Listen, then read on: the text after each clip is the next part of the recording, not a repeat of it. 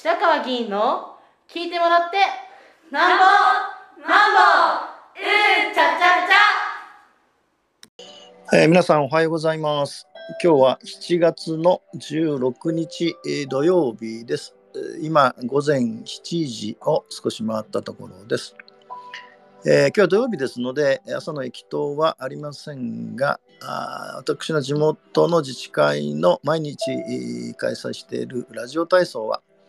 えー、夏に入りましたので7月14日から、まあ、約1ヶ月間近く中断をするということになっておりますので今日はラジラジオ体操にも出ません。えー、っと、今日は7月の26日、来週の火曜日ですが、越谷市議会の臨時議会が1日開催予定です。えー、で、市長提出議案は、あ補正予算が1件出ます。えー、9億9000万円余の補正予算が出るんですが、えーまあ、ほぼですね、この補正予算はコロナ禍における原油価格、物価高騰に伴う支援策と、えー、まずコロナが、あまあ、感染が急増している上に、ロシアのウクライナへの軍事侵攻をはじめ、えーまあ、その前からですね、物価がどんどん上がっていっていると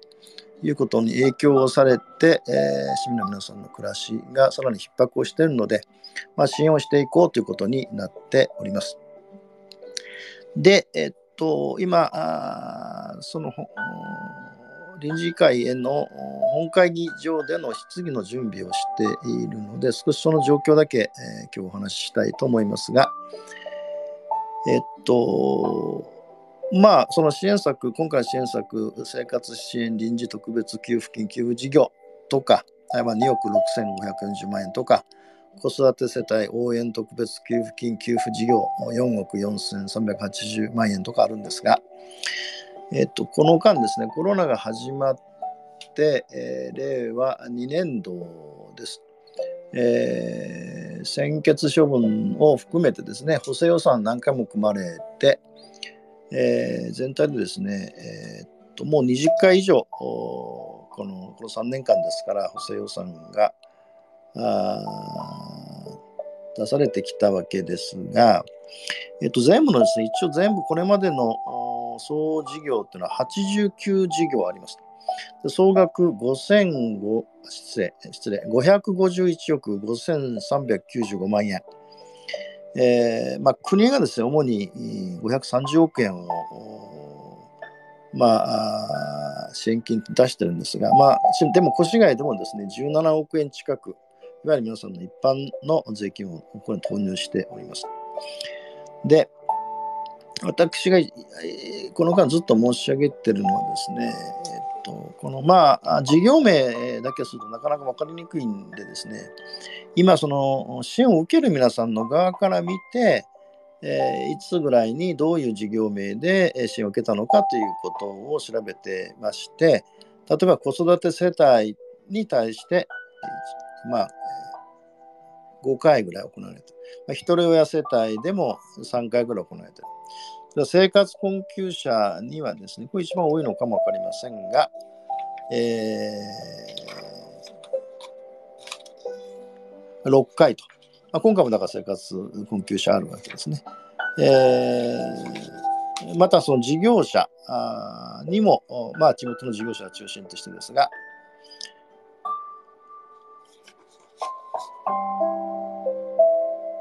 ま、16回ぐらい。えーまあ、今回もあのバスとかタクシーとかの事業者の支援も含めてあるんですが、えっとまあ、非常に大きな問題はですね、まあ、もちろんその当面 生活が困窮する、まあ、需要と供給が蒸発していますので、まあ、かつてこういうことはなかったわけで、えー、まあ税金といいますかあ国の支援や自治体の支援でなんとか生活を支えるということは必要なんですがそれらがですね本当に市民にとって有効に使われたのかあるいはその結果状況がどういうふうに変わったのかあるいはそのことで社会のこの隠れていた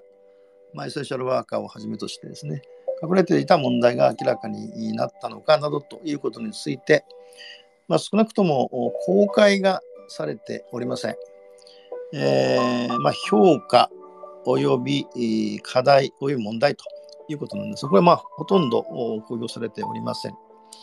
で私はここが問題だと思ってまして、もちろん国はですね、えー、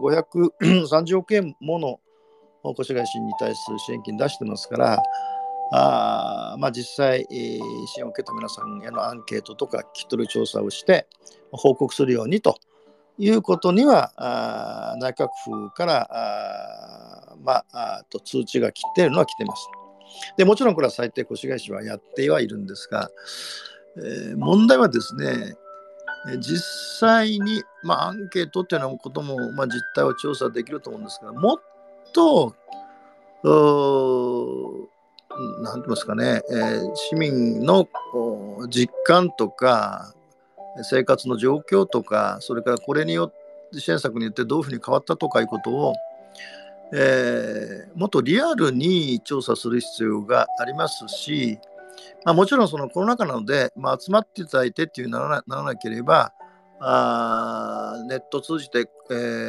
ー、ズームを通じて、えー、十分対応もできるはずです。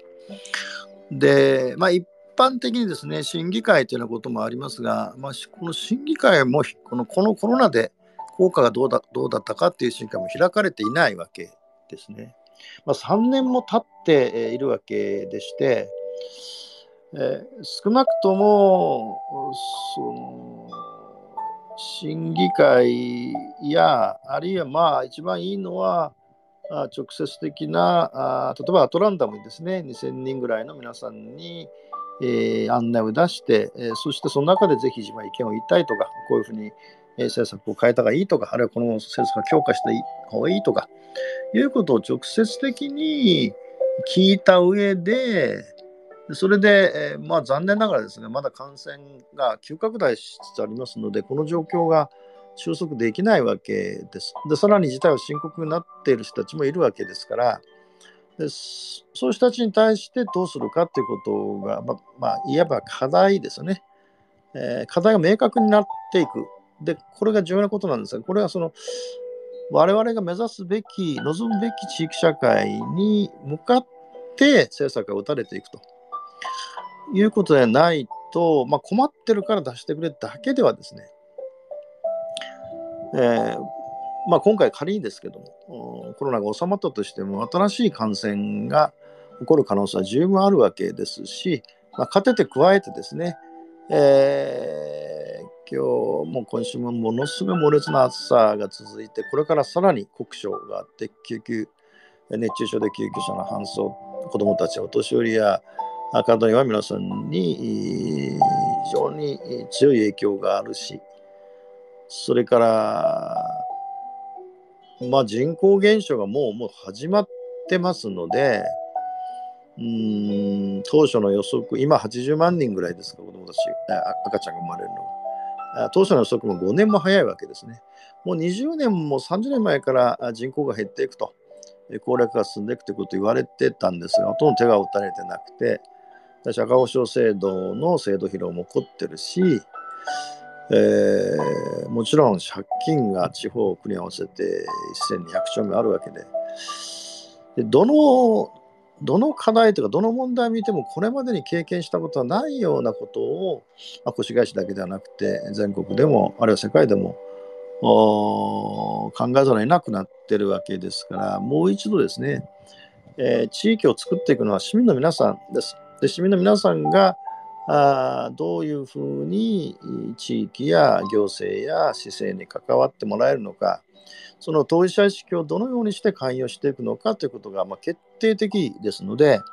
まあ、551億円も税金を投入したわけですから、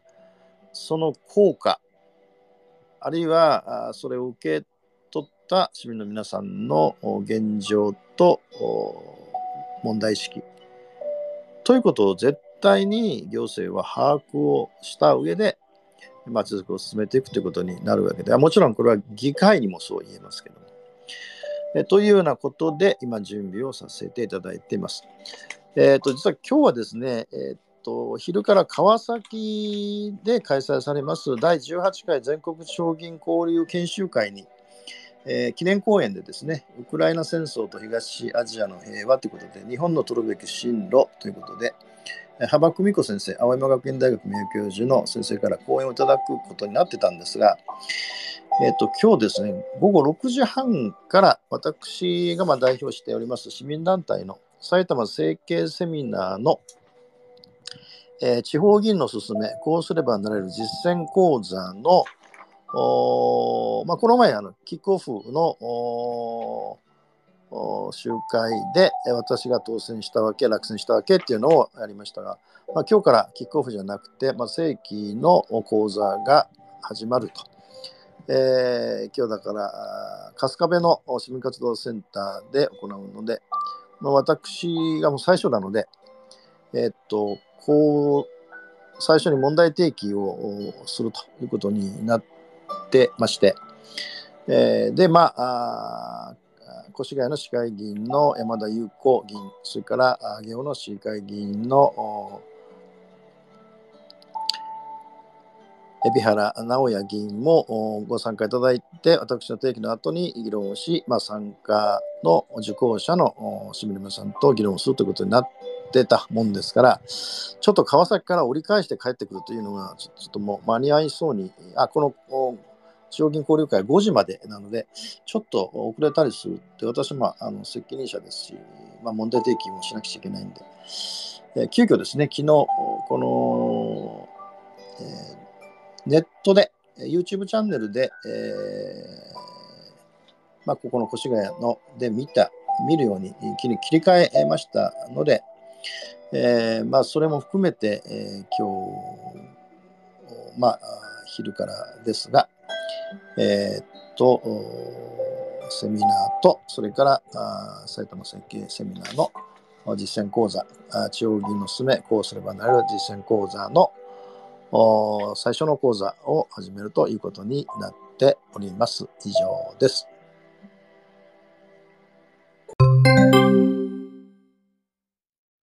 えー、皆さんおはようございます。今日は7月の25日月曜日です。えー、今朝の午前4時43分です。えー、今日も朝の駅と6時前から大袋駅の西口をお借りして行う予定で、えー、今その前の時間でこのスペースでお話をいたしております。えー、っと、7月の23日の土曜日と、それから24日の日曜日、まあ、2日間にわたりまして、えー、第18回の全国地方銀交流研修会がありました。えー、23日はあ YouTube チャンネルで、それから昨日24日は、えー、川崎の会場で、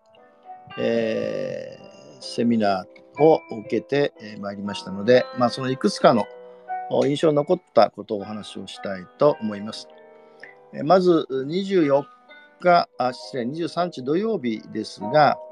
えウクライナ戦争と東アジアの平和、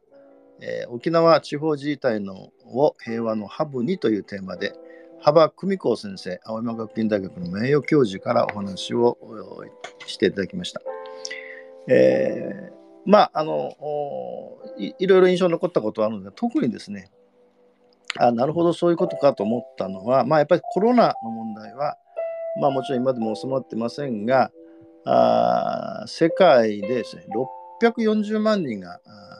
亡くなっておられます。でそのうちですね、330万人、約半分は、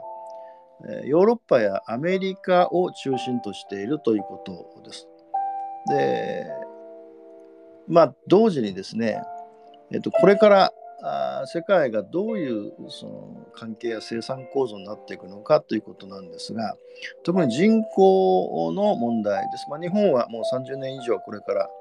ら、今もそうですが、人口減っていく。まあ、大体欧米は同じような構造なんですが、2100年、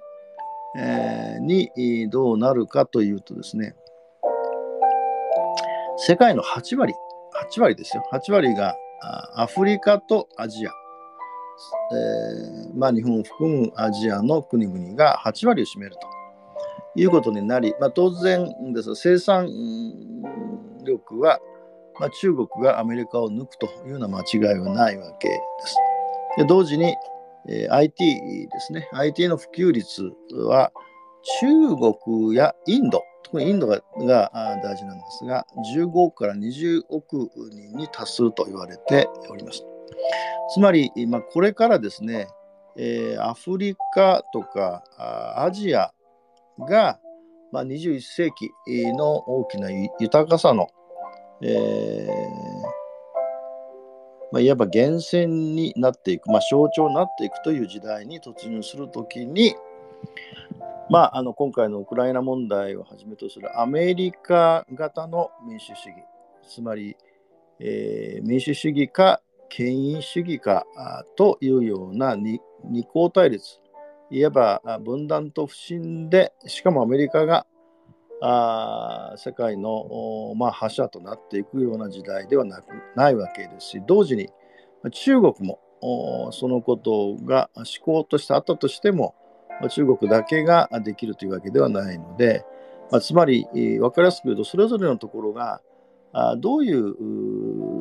連携を取っていくのか、相互に成り立つような形で、えー、国を維持していくのか、あるいは国民を幸せを作っていくのかという時代に突入しているわけで、もう一つは多様性の時代に入ったと、入ってはいたんですが、どうしても二項対立の枠で進めようとしていることに対する、まあ、大きな警告をしておられました。で、えーと、昨日ですが、えーと、24日日曜日、これはもう、あのー、えー、川崎の労働会館で、えー、会場まで、まあ、1時間半以上かかって、えー、朝9時半から始まりましたので、まあ、7時過ぎにはもう家を出て、えー、電車を乗り継いでいきました。で、えー、特にですね、えー、大きかったのは分科会がありまして、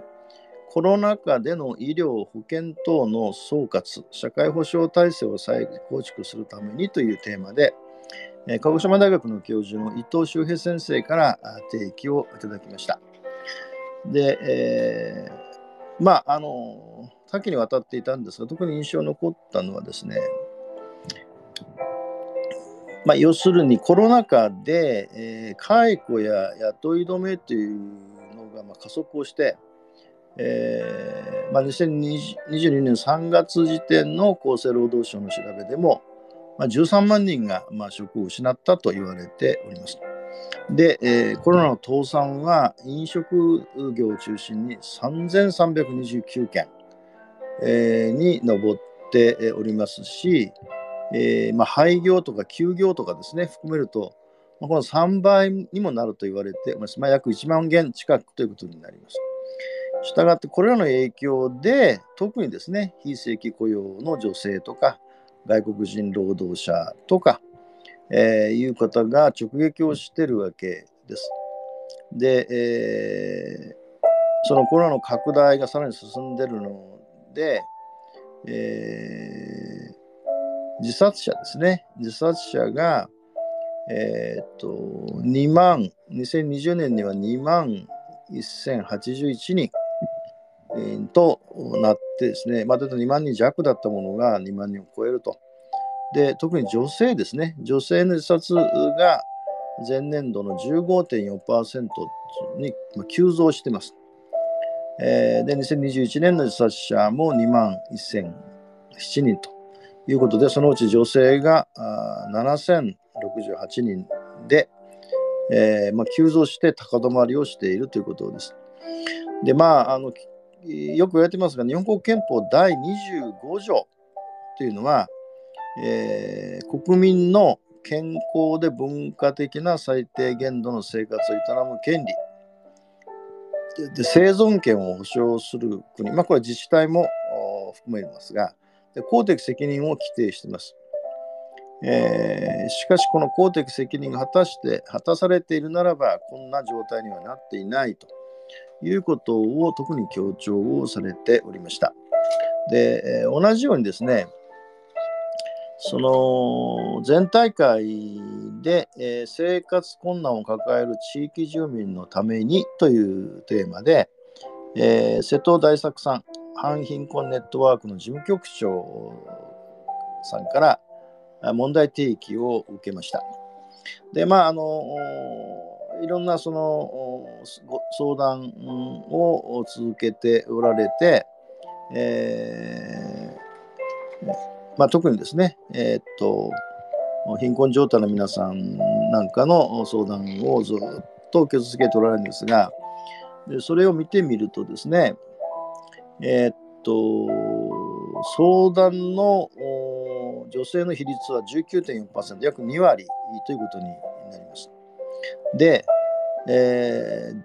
あのスマホって言いますか、スマホがもう絶対的な生存の道具になってるんですが、その電話を止められ通信状態がメールのみとなっている相談が41.6%。居場所がない相談者が75.6%。つまり、ホームレスだったり、ネットカフェを転々としているという状態になっています。そして、ここがもう決定的なことですが、10代から30代の若い世代が60%、6割を占めているということで、えつまり、月、えー、別のですね相談件数は全然減少しなくてもう毎月毎月上昇してるんですがコロナ禍の貧困ということではなくてですねコロナ禍があったから特に貧困になったということではなくて構造的な貧困つまりもう私がずっと言ってるこの30年間の新自由主義によって社会の基幹部分のところが貧困状態に陥ってる。で、えー、従って、えーえー、直ちにですね、えー、当面そのことを対応はしなきゃならないわけですね。で、まあ、どういう例があるかというとですね、まあ、大概その、非正規で、えっと、そうね、住宅、住居がないので、どうしても住み込みをするという、住み込んで働けるところに、まあ、集中するわけですよね。えー、で、だから非正規で、まあ、派遣で寮に住み込んでるんですが、あ要するに先ほど言ったコロナの影響で雇い止めにあって、えー、まあ、要するに、まあ、クビになるわけですから、その寮出ていかなきゃならないと。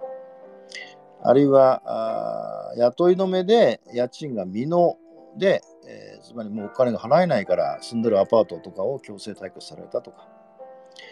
えー、あるいは当初から非正規で、えー、初期費用が、要するに非正規だからお、えっと、住宅を借りるお金がないんですね。だからネットカフェや脱法ハウスで居住していたけども、まあ、それもできなくて野宿すると。で、この女性の野宿者が先ほど言ったもう急増しています。それから、あと精神障害とかですね、ネグレクトを受けて家族から逃げ出した方が多いと。で、実はネグレクトはまた別の角度から見るんですが、そのその子供を虐待している親、でその親自身も虐待をされてきたという虐待の連鎖が起こっていると。えー、あるいは生活保護を利用していて施設収容されていたが、まあ、失踪したもうその経験がある方が多いと。で、まあ、先ほど言いましたけど大半が親も貧困で一人親にまあ育てられる。まあ、それはシングルマザーが圧倒的に多いと思いますが。で一家離散ということや虐待も多いと。それからあさ、えー、っと携帯電話がもう滞納で通信できないので、えー、その SOS が多いと。で、SOS はどうしてあるかというと、そのフリー Wi-Fi があるところからあ、まあ、スマホを通じて、えー、ここの相談あ、貧困相談にかかってくると。えー、それからあ特例貸付金なども上限いっぱいで、えー、借りれず追い詰められた相談がある。それから、まあ、貧困する学生ですね。えパパ活とか風俗で学生生活を継続するという、まあ、女子学生、まあ、特に男子学生もおらんか分かりませんけど、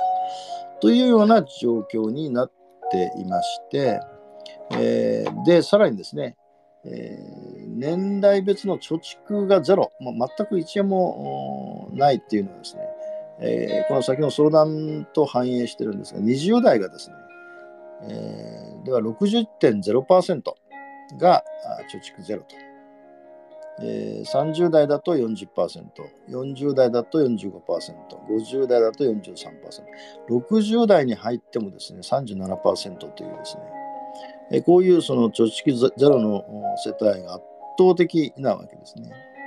で、えー、大体非正で働く人の平均年収は176万円です。平均ですね。で、圧倒的な数が多いのは女性非正規者にて限ると153万円ですが、月11万か12万がもらってないと。で、そのもうこの若い時に非正規ということが転々とするわけですから、いわゆる正規雇用になったことの経験がない人っていうのが圧倒的に増え続けてると言っておられました。で、やっぱり先ほど言ったように家がないので寮があるところの職場ということになりますからでそうするとまあ寮はですねあのあくまでも企業の福祉制度ですのでいわゆるきちんとしたあ、生活空間という位置づけでは、ま、ないわけで、まあ、それさえ打たされていくという状況になってるというですね。だからこの状態がそのコロナによってさらに可視化されさらに加速されたという状態なので、えーまあ、こういう問題が、まあ、参議院選挙でですね大きな争点として、えー、論議されなかったということですがしかし、えー、来年の4月には統一地方選挙があります。でこの今お話したような問題は全て、えー、地域や自治やああるいは皆さんが住んでいる身近なところで起こっている問題ですので、このことをどうやってきちんと取り上げそしてみんなの問題としてそれぞれの個別の問題でなくて私たちのあるいは社会の問題としてどのように共通ような認識を持っていくのかそしてその上で解決策をどのように図っていくのかということが大きく問われていくというのが来年の統一地方選挙の争点ということになると思います。今日は以上です。